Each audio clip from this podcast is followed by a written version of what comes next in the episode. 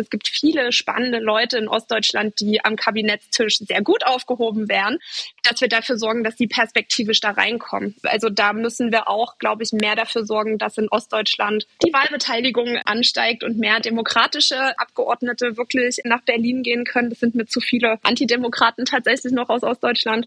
Und wenn dann diese Leute irgendwann im Kabinett sitzen, ich glaube, dann haben wir einen guten Job gemacht.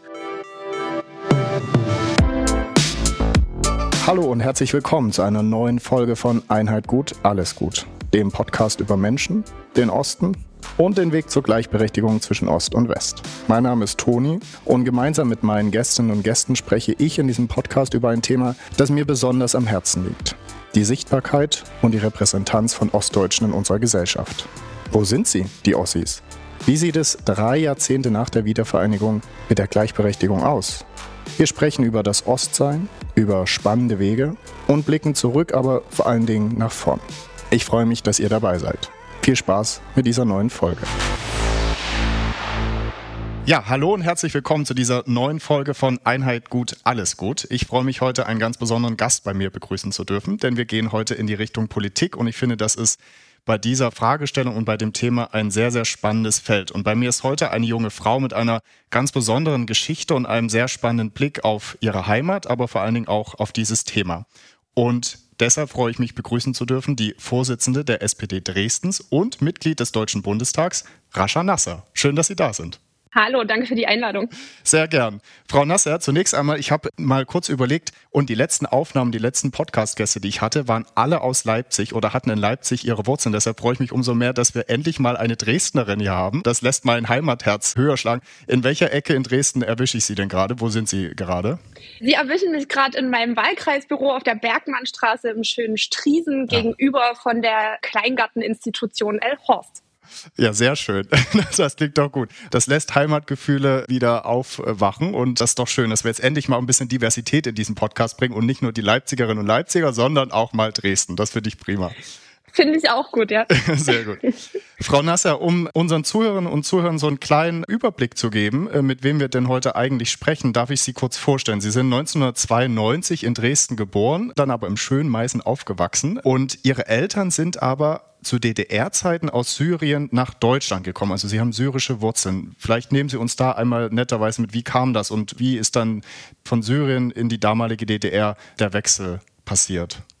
Ja, also meine Eltern sind als Studierende abgeordert worden quasi von der Universität Damaskus an die Technische Universität Dresden. Die sollten dort ihre Doktorarbeiten schreiben und ihr Architekturstudium zu Ende bringen. Und dann kam die Wiedervereinigung dazwischen und dann haben sie sich dazu entschieden, hier zu bleiben, was mein größtes Glück ist, ehrlich gesagt. Ja. Aber das ist doch schön. Dann haben Sie auch in Dresden, aber sind Sie ja auch geblieben und haben dann Politikwissenschaften und Philosophie studiert und auch an der TU Dresden gearbeitet. Und dann kam eine sehr spannende Stelle, als ich ein bisschen recherchiert habe. Sie waren zwischen 2016 und 2017 Asylkoordinatorin oder Integrationsbeauftragte der Stadt Freiberg. Was muss man sich darunter vorstellen? Ich habe dann irgendwie überlegt, 2015, ne, Pegida ging los. War das so eine logische Schlussfolgerung? Und Sie haben gesagt, man braucht so eine Stelle oder gab es die vorher schon? Was verbirgt sich dahinter? Hm. Das war tatsächlich eher ein Zufall, dass diese Stelle mit mir besetzt wurde, weil ich mich ursprünglich eigentlich auf eine Schwangerschaftsvertretung in der Pressestelle des Rathauses in Freiberg beworben hatte. Und im Bewerbungsgespräch mit dem Oberbürgermeister ist in ihm die Idee gereift, doch diese Stelle einzurichten und ob ich nicht Lust hätte, das zu machen. Und da habe ich sofort zugeschlagen, weil ich auch schon ehrenamtlich in der ähm, Geflüchtetenarbeit war. Und an der TU Dresden sind ja auch Erstaufnahmeeinrichtungen entstanden. Zu der Zeit war ich noch in der Pressestelle der TU Dresden Dresden und war eben auch dort in, in der Turnhalle auf der Nötnitzer Straße zum Beispiel und habe dort die Ankommenden mit betreut. Und deswegen war das für mich total wichtig, dann diese Stelle dort zu besetzen.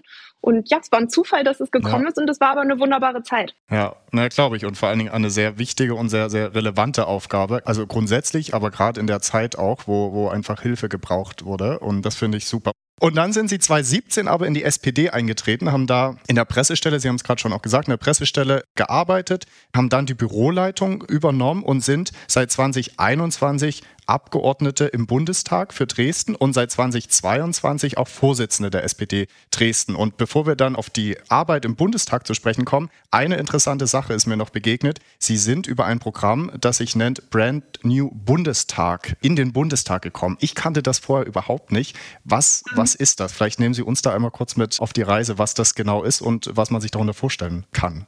Ja, sehr gerne. Brand New Bundestag hat sich gegründet nach dem Vorbild von Brand New Congress. Es ist eine Graswurzelbewegung in den USA gewesen, die unter anderem den Shootingstar Alexandria Ocasio-Cortez mhm. verholfen hat ins Mandat. Also AOC, unter diesem Namen ist sie ja bekannt. Und dann haben sich drei Leute hier in Deutschland gedacht, hey, das müssen wir doch auch hinkriegen irgendwie. Und dann hat man sich zusammengeschlossen, Mitglieder von SPD und Grünen. Drei Leute waren das zu Beginn und ja, die Organisation funktioniert zu 98 Prozent ehrenamtlich.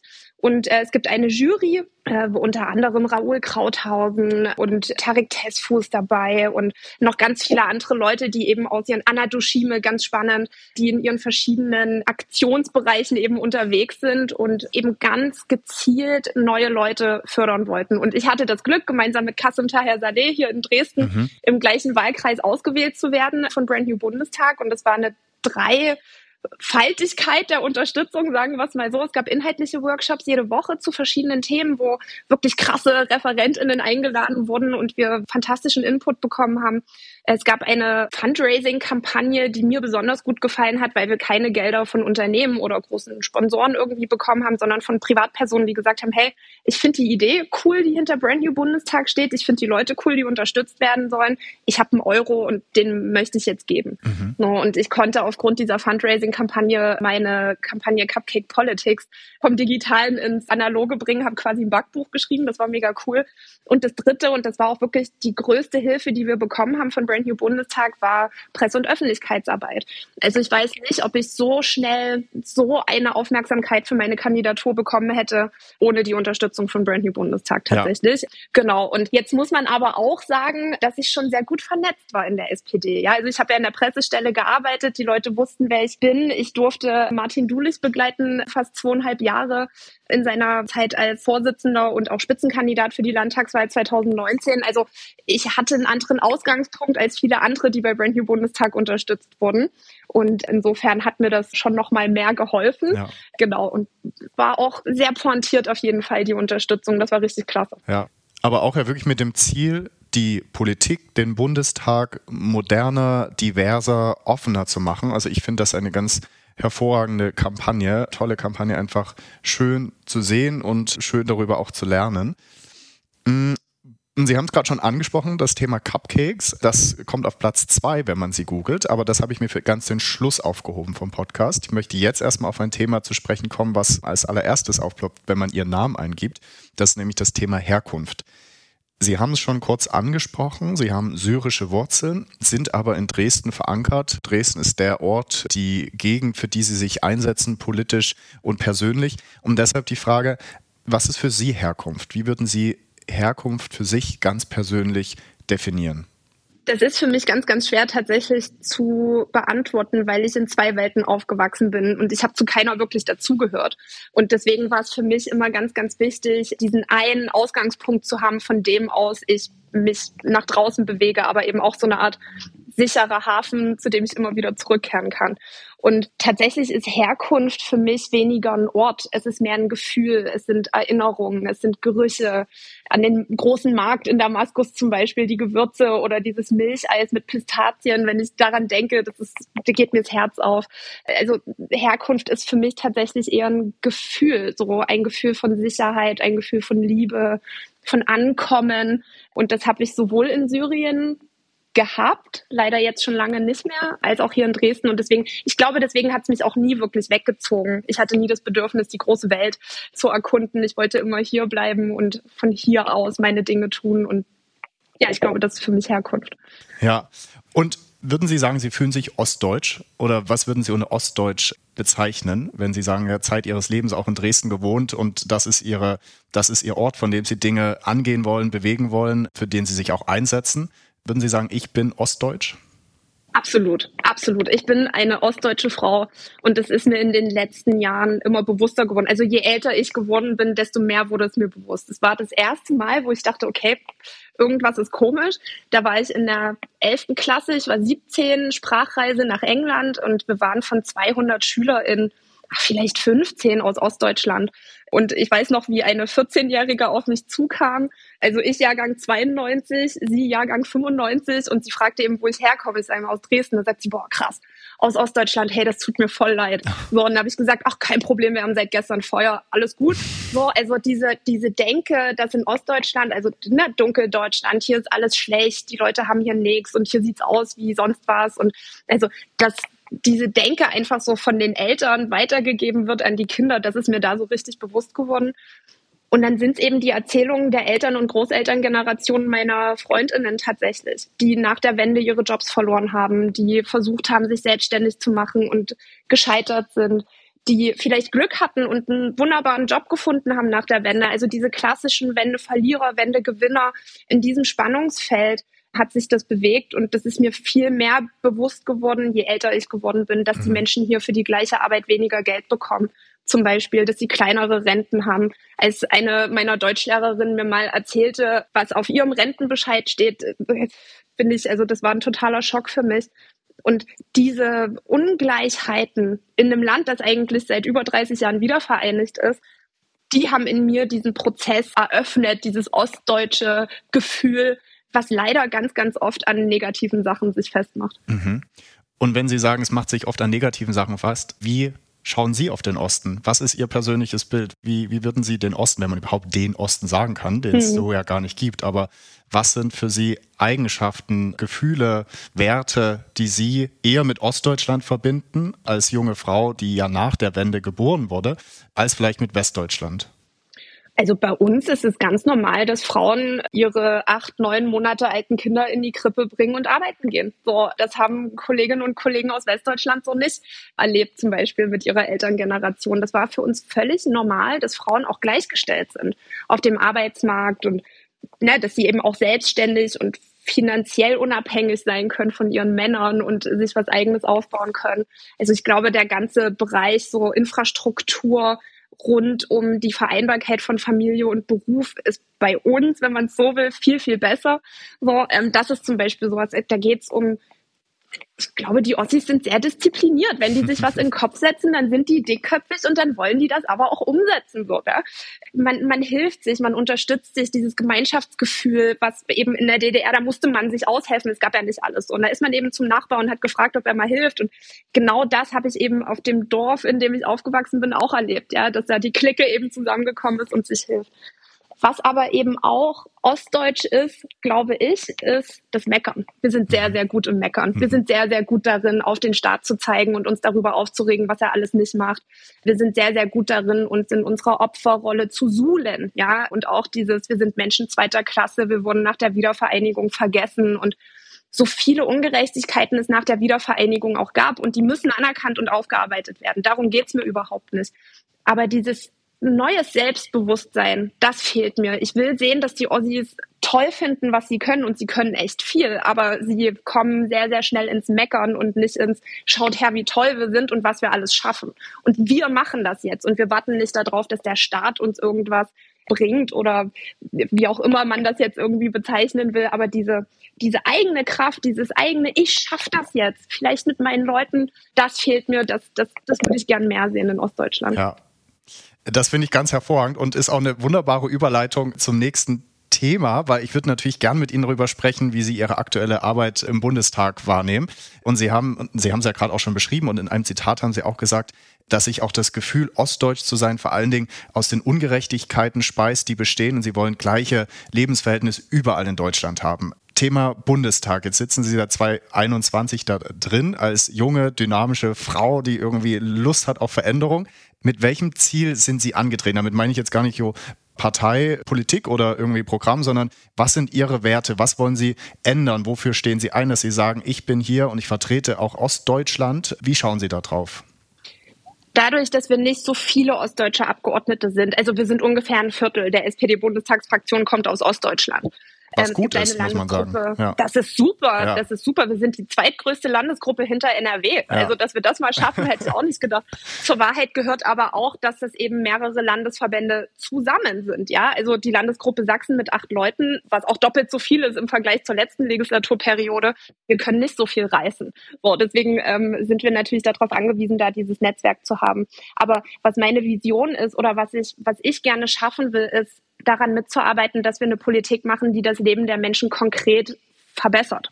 Und zwar auch spürbar. Also deswegen freue ich mich so über den Mindestlohn. Mein Mann zum Beispiel ist genau so einer, für den wir unsere Politik machen. Ist ein klassischer Arbeiter, so. Der hat sich total gefreut über die Ankündigung, dass der Mindestlohn steigt. Und er hat auch, ähm, und viele Leute haben mir das auch gespiegelt, dass eben so kurz nach der Wahl schon so viele spürbare Veränderungen kommen, die aber das Leben verbessern der meisten Leute, das ist schon total toll für mich. Und ich will eben auch, was meine ich mit ostdeutscher Perspektive, wenn wir darüber reden, dass wir Betriebe, die tarifgebunden sind, besser stellen wollen, zum Beispiel bei der betrieblichen Rentenvorsorge oder bei anderen Maßnahmen, ja, dann müssen wir schauen, dass wir in Sachsen bloß 39 Prozent Tarifbindung haben.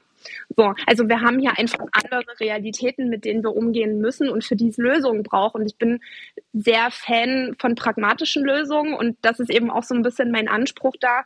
Im Bundestag wissen alle ganz genau, was meine Ziele sind und ich kann auch nerven und ich will vor allem, dass meine Politik damit verbunden wird, dass Leute sich dazu ermutigt fühlen, selbst es zu tun.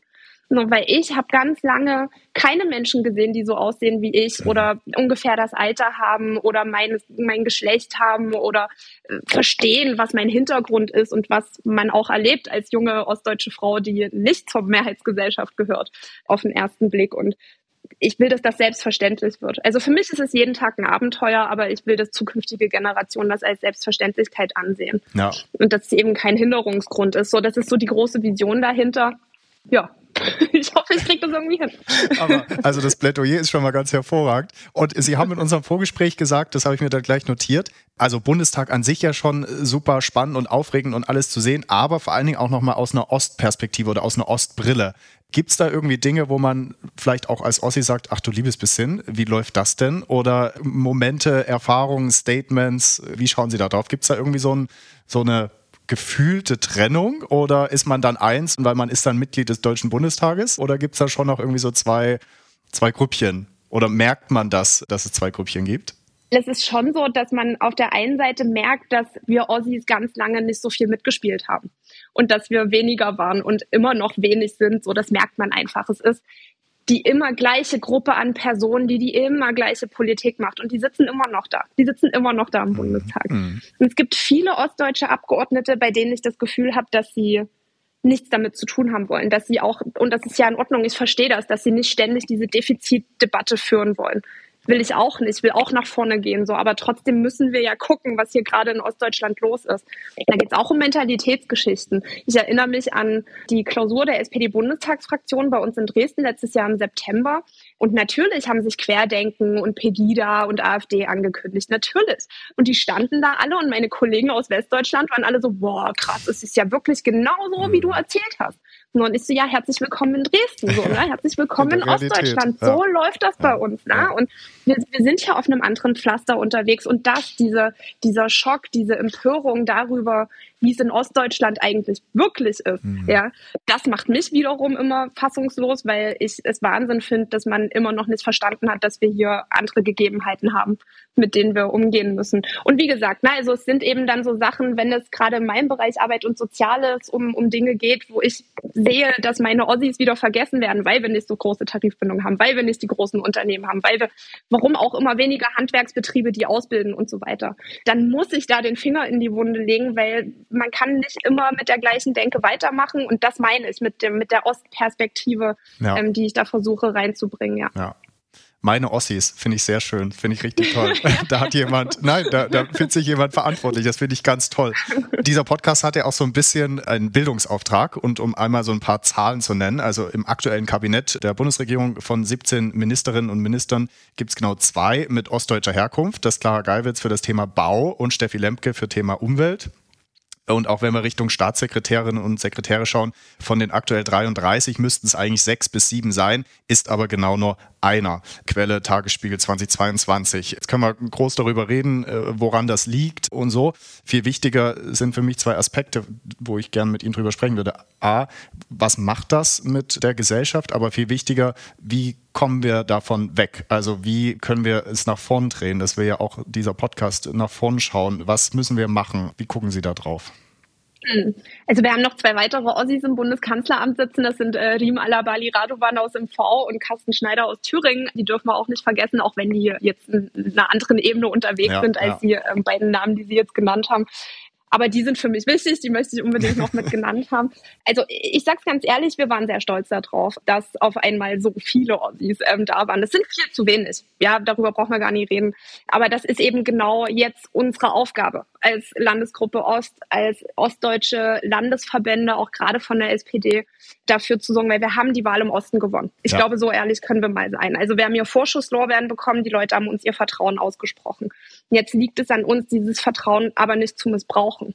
Und wenn wir jetzt, das sehe ich eben auch als besonders Aufgabe der ostdeutschen Abgeordneten, Lobbyarbeit zu machen für uns und unsere Perspektiven und unsere Personen. Und es gibt viele spannende Leute in Ostdeutschland, die am Kabinettstisch sehr gut aufgehoben wären dass wir dafür sorgen, dass die perspektivisch da reinkommen. Aber also da müssen wir auch, glaube ich, mehr dafür sorgen, dass in Ostdeutschland die Wahlbeteiligung ansteigt und mehr demokratische Abgeordnete wirklich nach Berlin gehen können. Das sind mir zu viele Antidemokraten tatsächlich noch aus Ostdeutschland. Mhm. Und wenn dann diese Leute irgendwann im Kabinett sitzen, ich glaube, dann sind wir, haben wir einen guten Job gemacht. Und kann es auch in, einem, in der vorigen Folge hat ein Podcast-Gast gesagt, es liegt auch teilweise daran, dass die Ossis nicht so aktiv nach vorn gehen, die Hand heben und sagen, ich will, ich möchte, sondern sich auch gern ein bisschen bitten lassen. Sehen Sie da eine Verbindung oder? Ja, ja, doch, doch schon. Also da hat er einen Punkt auf jeden Fall. Ich glaube aber, das ist eben auch das, was Parteien besser machen müssen wir sitzen zu oft da und fragen uns, warum denn die Leute uns nicht ansprechen, warum sie nicht bei uns mitarbeiten wollen und so weiter und so fort. Dabei sind wir ja eigentlich in der Bringschuld. Ja. So, jetzt ist es aber in der Politik und wenn es um Mandate geht, nochmal eine andere Nummer, ne? weil ich, weil man versucht ja immer seinen eigenen Posten irgendwie zu behalten. Und da ist es dann natürlich schon doof, wenn da jetzt so viele Neue auf einmal um die Ecke kommen und hier Posten wollen und was jetzt ist die Nassan irgendwie stellvertretende Sprecherin für Arbeit und Soziales und wir haben eine neue ähm, aus Mecklenburg-Vorpommern, die stellvertretende Ausschussvorsitzende geworden ist und generell ganz viele neue Leute, die einfach jetzt Ansprüche erhoben haben und da wurden wir auch angeguckt. Ne? Also ist klar, also wir sind selbstbewusst genug und sagen, ja. wir wollen jetzt hier aber auch mitspielen. Ne? Also ihr schmückt euch mit uns, jetzt bitte gebt uns auch und wir verlangen. Ja. Aber ja, es ist, es durchaus beide Seiten haben ihren Punkt. Ja. Aber deshalb umso schöner dieses Selbstbewusstsein. Und Sie hatten es auch mal in einem anderen Interview gesagt, Sie wollen den Ostdeutschen auch ihren Stolz wieder zurückgeben. Das ist ja auf allen Ebenen. Ne? Also für sich einstehen, machen, die Dinge ergreifen, Selbstbewusstsein, stolz sein auf das, was man geleistet hat und was man leistet. Und das ist äh, gerade in der Politik, glaube ich, wo man dann Menschen und Teile des Landes repräsentiert und vertritt, glaube ich, sehr, sehr wichtig. Ich möchte auf den letzten Punkt noch zu sprechen kommen und das ist etwas, was mir auch am Herzen liegt, ist das Thema einfach politisches Engagement, äh, nicht nur im Osten, sondern grundsätzlich, um auch da wieder so ein bisschen Number Dropping zu machen. Also 39 Prozent der Menschen im Osten sind mit der Demokratie zufrieden, im Westen sind es 59, also haben wir irgendwie einen Unterschied. Und auch so das Thema Politikverdrossenheit ist ja auch was, was einfach, was man nicht wegreden kann. Was ist unsere Verantwortung? Was ist auch die Verantwortung von Ihnen? Wie sehen Sie das persönlich, dass man dem entgegenwirkt, dass man zeigt, man muss äh, gar nicht selbst in die Politik eintreten, aber es ist richtig, es ist wichtig und äh, wir haben ein stabiles Rechtssystem. Und wie schauen Sie auf dieses Thema, damit wir da auch ein Stückchen nach vorn kommen, weil das ja ganz vieles bedingt. Wenn ich der Demokratie in den Institutionen nicht vertraue, dann hat das ja Implikationen für mein alltägliches Leben, für die Gesellschaft und und und. Also wenn wir da nicht an die Wurzel rangehen, haben wir, glaube ich, weiterreichende Probleme. Wie gucken Sie da ganz persönlich drauf und was können Sie machen? Was liegt in Ihren Händen? Das ist eine schöne Frage. Dirk Neubauer ist Landrat in Mittelsachsen und der hat mal gesagt, als er noch Bürgermeister von Augustusburg war, Demokratie ist keine Party, zu der ich eingeladen werde. Demokratie ist eine Party, die ich selbst mit ausrichte. Mhm. Und das ist genau der Punkt. Mhm. Das ist genau der Punkt. Und dieses Mindset trage ich seitdem mit mir rum und versuche die Leute mitzunehmen. Deswegen habe ich so einen Spaß daran und man merkt es vielleicht, ich rede gerne, dass ich gerne Menschen zu mir nach Berlin einlade, um denen zu zeigen, wie dieses Raumschiff Bundestag überhaupt funktioniert, ich mache hier BürgerInnen-Sprechstunden, wir sind unterwegs in der Stadt und ich kann jetzt nicht mit allen 500.000 Menschen in Dresden sprechen, aber ich versuche so viel wie möglich Dialog und Austausch und Räume zu bieten, in denen man sich treffen kann. Und ich glaube, das hat die Politik zu lange nicht gemacht. Ja, also, man hätte es nicht schöner zusammenfassen können. Und was ich mitnehme, ist Politik erlebbar machen, Politik zu den Menschen bringen. Aber es ist eben nicht eine One-Way-Street, sondern es geht in beide Richtungen. Und das Stichwort erlebbar machen führt mich tatsächlich zum allerletzten Punkt. Ich habe es vorhin schon angesprochen. Wenn man sie googelt, dann kommt nicht nur Herkunft, sondern Instagram. Dann habe ich natürlich geguckt, was sich dahinter verbirgt.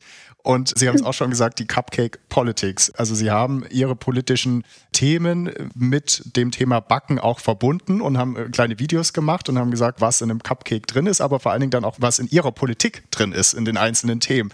Deshalb nur vielleicht die letzte Frage noch dazu. A, wie kam es dazu und welchen Cupcake würden Sie diesem Podcast geben? Mit welchen Zutaten? Also, wie kam es zu Cupcake Politics? Als wir, und ich sage nicht ohne Grund wir, ja, weil sowas eine Teamleistung, das habe nicht ich gemacht. Wir haben am Anfang, als wir uns dazu entschieden haben zu kandidieren, überlegt, welche Kampagne würde Sinn machen, ja? Also wollen wir jetzt diese klassische Politikerin-Kampagne mit keine Ahnung, Slow-Mo-Videoaufnahmen in Schwarz-Weiß und hinten läuft eine dramatische Musik und ich laufe durch Dresden, das wollte ich nicht. Also dieses, na, so was man halt erwartet. Ja. Ich liebe es zu backen. Und wir haben überlegt, ob wir das irgendwie einbinden könnten. Und dann ist eine Freundin tatsächlich auf den Slogan Cupcake Politics gekommen weil Cupcakes einfach eine tolle Möglichkeit bieten, ja, verschiedene Dinge zu tun, ja. Und wir haben dann gesagt, okay, lass uns doch das SPD-Wahlprogramm anhand von Cupcakes erklären. Und da ging es zum Beispiel bei Wohnungspolitik, haben wir ein Cupcake gebacken, wo oben drauf ein kleines Kekshaus stand. Oder ja, also so haben wir dann eben versucht, die einzelnen Themen durchzugehen. Und was würde ich diesen Podcast für einen Cupcake, was würde ich hier für einen Cupcake machen? Da muss ich überlegen. Wahrscheinlich was Fluffiges, etwas Frisches, wahrscheinlich ein Biskuitteig mit einer Quark-Sahnehaube vielleicht. Also was Frisches, was Leichtes, was was Spaß macht. Das finde ich ganz, ich glaube, das würde passen. Finde ich hervorragend. Hole ich entweder in Dresden direkt oder in Berlin dann ab. Kriegen wir hin, sehr gerne. Sehr gut. Und zum Schluss, wie in jedem Podcast, die drei, ich sage jetzt schon immer magischen Fragen, so, so, so magisch sind sie ja gar nicht, aber Ostquote, ja oder nein? Eher nein, eher nein. Okay. Welche Dinge oder von welchen Dingen finden Sie es gut, dass Sie es in die heutige Zeit geschafft haben? Das sind Werte, Einstellungen, Produkte, äh, Momente, Erlebnisse, wie auch immer. Oder was haben wir auf dem Weg ins Hier und Jetzt vergessen und was täte uns vielleicht ganz gut aus der ehemaligen DDR? Und es ist schon alles gefallen, von Rotkäppchensekt bis sehr tiefen Themen. Hammer. Also ich freue mich sehr, dass es immer noch Bambina gibt. Es ist unfassbar gut. süß, aber ich, ich liebe das. Genau, russisch Brot ist auch sowas. Mhm. So, genau. Jetzt muss ich kurz überlegen. Was ich toll finde, was wir mitgenommen haben, ist die flächendeckende Kinderbetreuung und sowas wie Ganztagsschulen. Ich glaube, das ist wirklich ein Riesenfund, was wir hier haben. Da sind die Wessis auf jeden Fall neidisch auf uns. Was ich gerne mitgenommen hätte aus DDR-Zeiten, und das ist zumindest das, was meine Eltern mir immer erzählen, ist eben wirklich dieser Zusammenhalt und gegenseitig unterstützen und gemeinsam Dinge schaffen. Wenn wir das wieder hinbekommen, dann sind wir doch auf einem guten Weg. Sehr gut. Und allerletzte Frage, wen würden Sie gerne in diesem Podcast hören? Ich würde mich total freuen, Katharina Wader zu hören in diesem Podcast. Eine Literaturwissenschaftlerin und Autorin mit dem Schwerpunkt Rassismus und Ostdeutschland. Kommt aus Wernigerode. Ah. Vielleicht wäre das ja auch spannend. Sehr gut. Und dann haben wir auch endlich mal ein anderes Bundesland mit eingebaut und nicht nur die Sachsen. Vielen herzlichen Dank für dieses wirklich tolle Gespräch. Hat mich sehr gefreut. Ich finde es ganz toll, dass Leute wie Sie uns vertreten und im Bundestag sind so einen neuen, frischen Wind reinbringen und wünsche Ihnen persönlich Ach, und fachlich alles Gute. Vielen Dank, dass Sie hier waren. Vielen, vielen Dank. Dankeschön. Das war Einheit gut, alles gut. Alles über das Projekt gibt es auf einheitgutallesgut.de. Alle Folgen des Podcasts findet ihr entweder auf der Website oder natürlich auf den gängigen Plattformen. Dieser Podcast lebt von spannenden Menschen und ihren Geschichten. Wenn ihr Vorschläge habt, jemanden kennt oder selbst inspirierende Geschichten zu diesem Thema habt, so schreibt mir gern. Toni at einheitgutallesgut.de. Bis zum nächsten Mal.